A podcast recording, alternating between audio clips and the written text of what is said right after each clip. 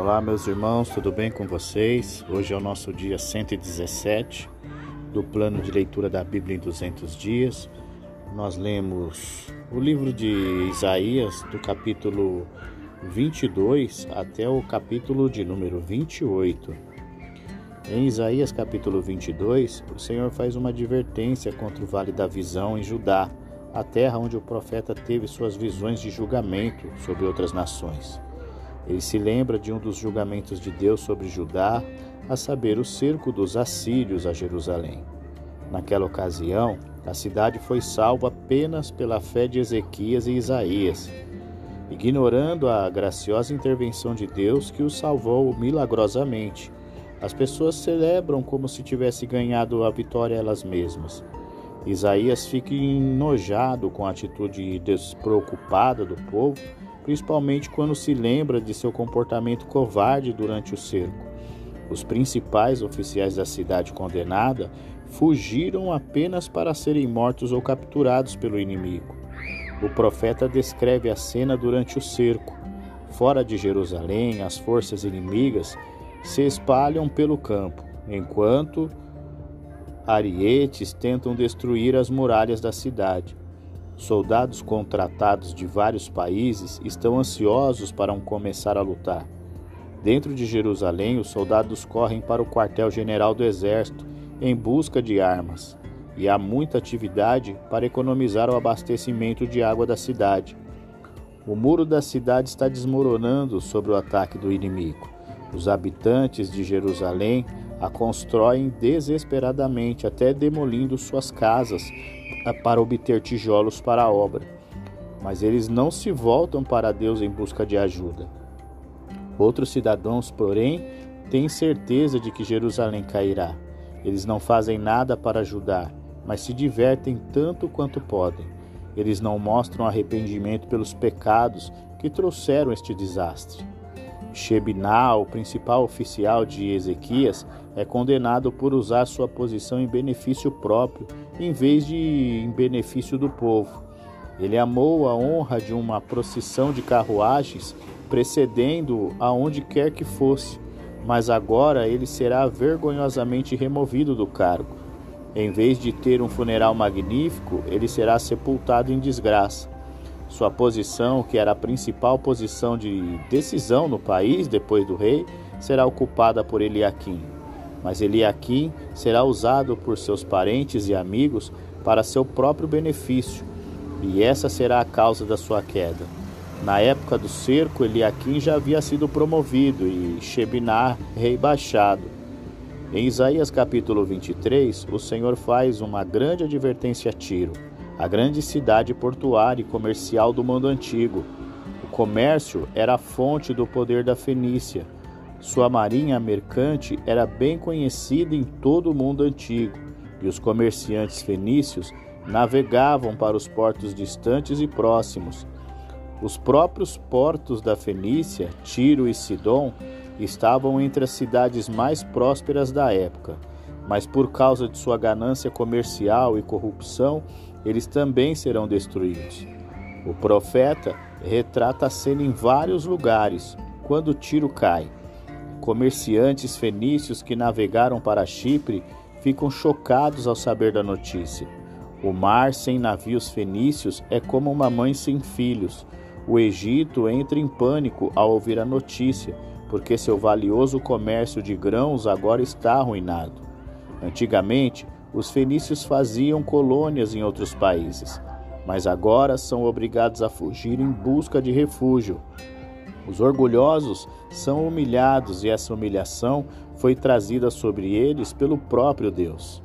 No longínquo porto de Tarsis há confusão e desespero, porque a cidade depende muito do comércio fenício para o seu bem-estar.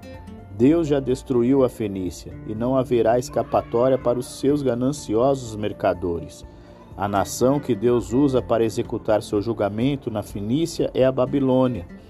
Depois de um intervalo, a Fenícia ressuscitará e mostrará o mesmo interesse de antes pelas atividades comerciais. O profeta compara essa atividade às de uma prostituta, visto que são guiados pela ganância imoral e desejos egoístas. E não dão atenção aos padrões de Deus. No entanto, Deus receberá a glória até mesmo da Fenícia. No devido tempo, o povo de Deus se beneficiará das riquezas e mercadorias da Fenícia, e eles dedicarão parte disso a Deus. Em Isaías, no capítulo de número 24, o Senhor Deus revela ao profeta a grande devastação pela qual a terra passará. O juízo não está mais destinado a alguém específico. O julgamento de várias nações contemporâneas leva o profeta a considerar o grande julgamento final de Deus sobre o mundo. Naturalmente, suas ilustrações foram tiradas do mundo que ele conheceu, e as nações que ele menciona são as de seu tempo, mas os princípios de julgamento e salvação que ele apresenta são os do Deus imutável. Eles encontrarão sua expressão mais completa no poderoso triunfo de Deus no final da história do mundo. Quando Deus julga pecadores, ele não fará distinções com base em status ou classe. Todos que se rebelam contra Deus e ignoram sua lei serão punidos. Haverá poucos sobreviventes. Em um mundo onde as pessoas viviam principalmente para se divertir, a característica mais perceptível será a ausência de alegria. Os únicos poupados no julgamento generalizado serão os poucos que permaneceram fiéis a Deus. Estes são comparados como uvas estranhas deixadas após a colheita. Estes remanescentes então louvam a Deus por sua salvação. O profeta acha difícil compartilhar seus sentimentos alegres, pois pensa nos pecadores ao seu redor e prevê seu terrível castigo. Não haverá, não haverá maneira de escapar quando o dia do julgamento chegar. O mundo vai cambalear e cair sob o peso de seus pecados. O alto escalão não salvará aqueles que se rebelaram contra Deus. Os governantes das nações serão jogados juntos como prisioneiros trancados em uma masmorra lotada, enquanto aguardam sua punição final. Depois que todos os pecadores foram removidos, Deus reinará em glória tão deslumbrante que até mesmo o sol e a lua parecerão escuros em comparação. Em Isaías capítulo 25, o profeta exalta a Deus por suas obras maravilhosas e pela grandeza do seu poder. Diante dessa lembrança do triunfo final e da glória de Deus, o profeta irrompe em uma canção de louvor aquele cuja vitória foi planejada desde o início. Quando as pessoas virem Deus destruir as coisas que construíram com orgulho, elas se voltarão e o louvarão. Ele dará alívio aos oprimidos e silenciará os opressores orgulhosos. Deus celebrará sua vitória com uma grande festa e introduzirá uma era de alegria onde todos os sinais de luto são removidos e a possibilidade de morte desaparece para sempre.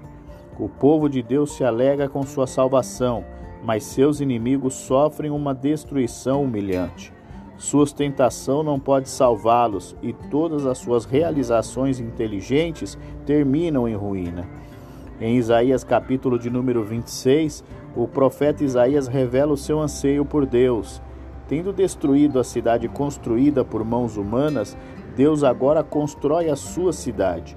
É uma cidade para os justos, uma morada eterna para aqueles que experimentaram a paz perfeita que vem por meio da confiança total nele. Quem confia nele tem a estabilidade e segurança, mas quem confia em si mesmo é derrotado. A cidade de Deus permanece para sempre. A cidade do mundo é destruída no chão e pisoteada na poeira. Pessoas piedosas desejam conhecer o melhor a Deus e seus caminhos, para que possam viver em retidão, de acordo com suas orientações. Eles desejam esse conhecimento para que os outros também, porque somente quando as pessoas conhecem a Deus, elas podem realmente saber o que é justiça. Os ímpios não conhecem a Deus e por isso não podem viver retamente. Os justos sabem que Deus se preocupa com eles e responde com lealdade, mesmo quando são oprimidos por seus inimigos. No devido tempo, entretanto, os inimigos são destruídos, mas os justos têm paz. Seu número aumentam e as bênçãos de Deus se espalham por todo o país. Os justos então se lembram de como clamaram a Deus em sua aflição, mas não receberam nenhuma resposta aparente. Todos os seus esforços, todas as suas expectativas deram em nada. Eles sentem a decepção e a frustração de uma mulher que sofre de dores de parto, mas não tem filhos. Muitos dos piedosos morreram sem ver nenhuma vitória. Sua vitória deve, portanto, estar no futuro, quando seus corpos serão ressuscitados triunfamente da morte. O povo de Deus não precisa temer sua ira, pois ele os protegerá quando realizar a sua obra de julgamento em um mundo pecaminoso. Em Isaías capítulo de número 27, o Senhor revela mais uma vez ao profeta que destruirá os inimigos de Israel e de Judá. Desde o início, Israel foi o povo escolhido de Deus.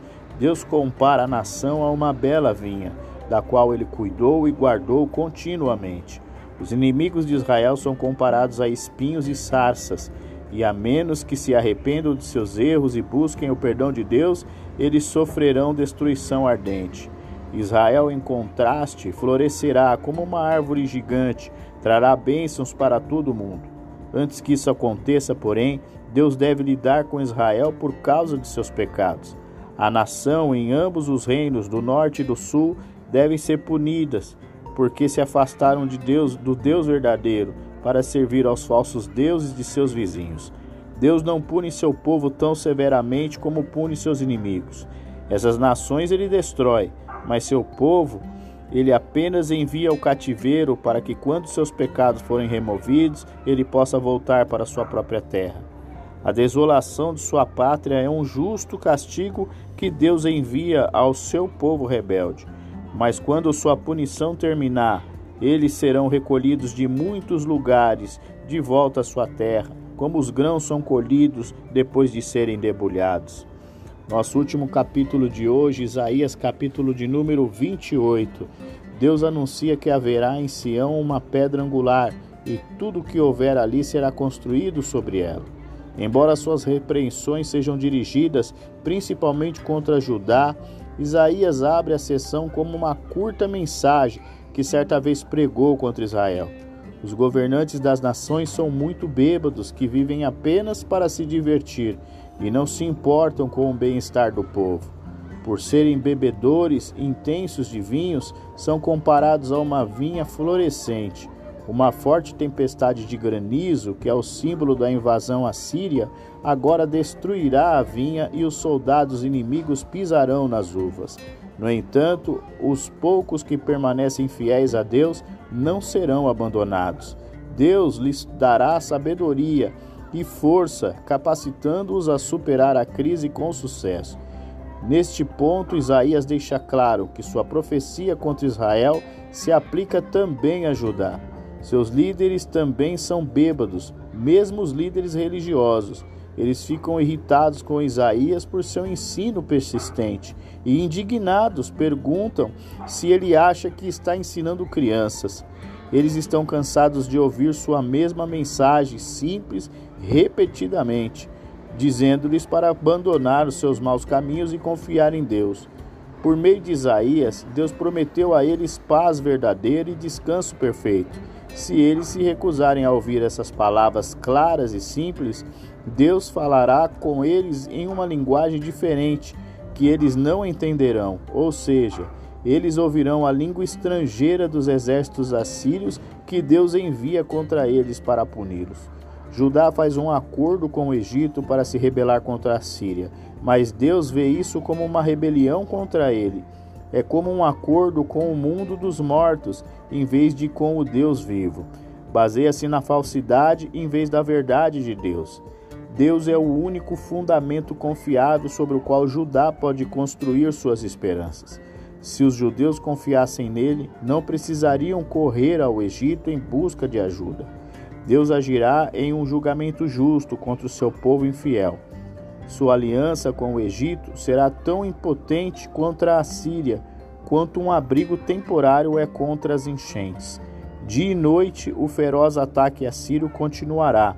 O povo de Judá descobrirá que toda sua preparação não foi suficiente para dar-lhes o conforto que esperavam. No lugar onde Davi puniu seus inimigos, o povo de Davi será punido por seus inimigos. E quanto mais eles ignoram as advertências de Isaías, mais difícil será para eles escaparem da punição. Um fazendeiro sabe por experiência que deve usar diferentes métodos de plantio e debulhas para diferentes safras. Deus também usa métodos diferentes em seu trato com as pessoas e suas ações são sempre baseadas em seu conhecimento perfeito. Encerramos o nosso dia de número 117 do plano de leitura da Bíblia em 200 dias. Amanhã é o nosso último dia dessa 17 semana. Continuaremos no livro de Isaías. Então eu aguardo você. Até amanhã. Um grande abraço.